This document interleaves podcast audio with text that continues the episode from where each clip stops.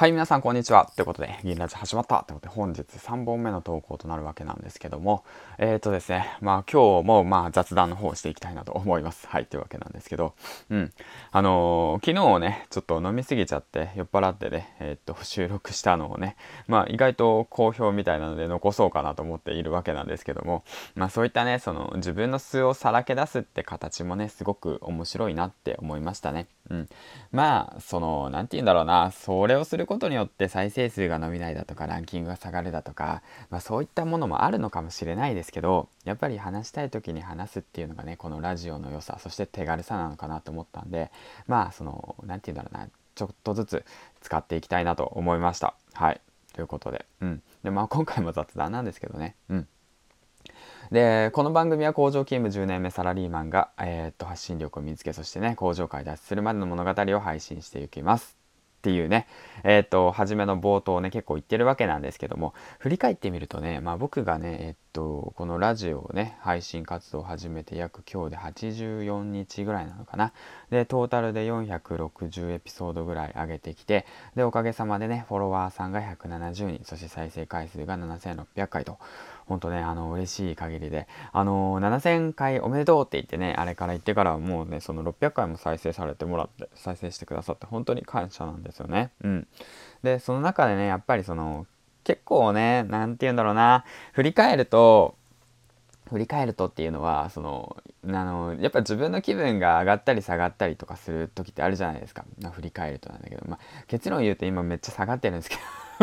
まそんなこと知らんわみたいな感じなんだけど、うん。でね、その工場を脱出するべき、べくとして発信活動を始めたんですけど、実際のところ工場を脱出してから、まだまだその、脱出するまでのね、道筋がね、うん。まだまだ不透明ってところがね、ちょっと自分の中でね、ちょっと情けないなって思ってしまって、なんでこんな風に思ったかっていうと、多分ね、あれなんですよ、昨日、あの飲みすぎちゃってでちょっとね頭痛い状態で朝起きてなおかつ昨日ねそのご飯食べに行った後にラーメン食べたんですよ。でしかもなぜか僕が選んだのがその超激辛台湾ラーメンを選んだんですよ。しかも深夜の2時ぐらいに。うん。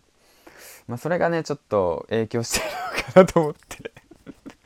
あのトイレ行ったらねめちゃめちゃお腹が痛くてねほんとそこでね結構30分ぐらいこもってたんですよねトイレにね。そしたらね結構ねあのー、気持ちが落ちてってね本当にもうほんと。そういうのよくないよね。うん。ああ校長脱出したいんやけどなかなか脱出できんなと。うん。で育児休暇でね取得して給料もらったけども昨日、うん、5万ですよ5万やばいなってなって。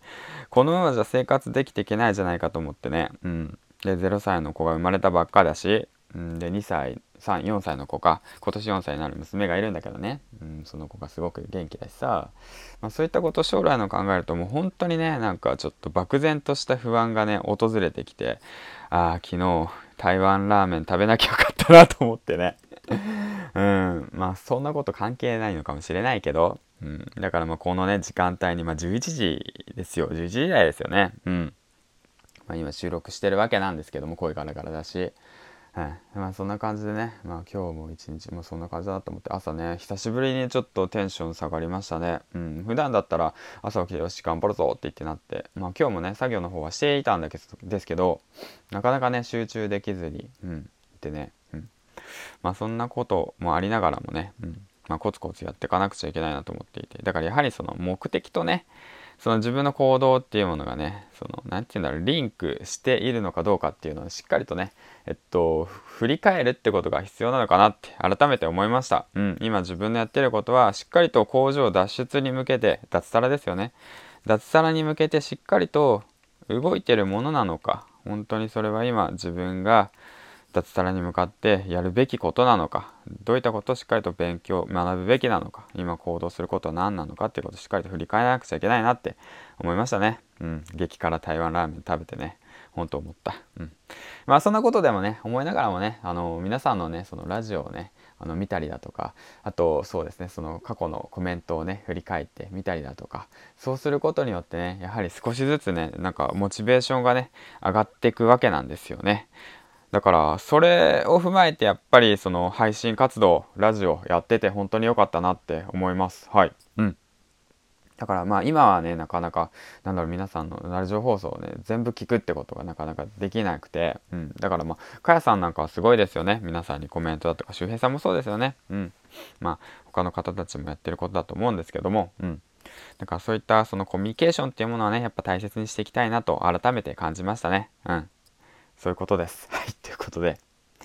まあそんなえー、っと午前中ですねうんまあ今日はそんな感じの午前中で、まあ、これから、えっと、企画の方の4人目かな。うん。4人目の方を紹介したいなと思っております。はい、というわけでね。うん。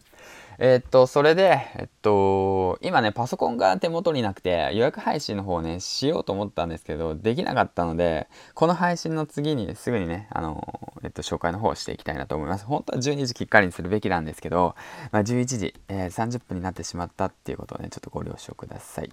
はい、ということでね、えっと、次回の放送でお会いしましょう。銀ちゃんでした。頑張ろうねバイバイ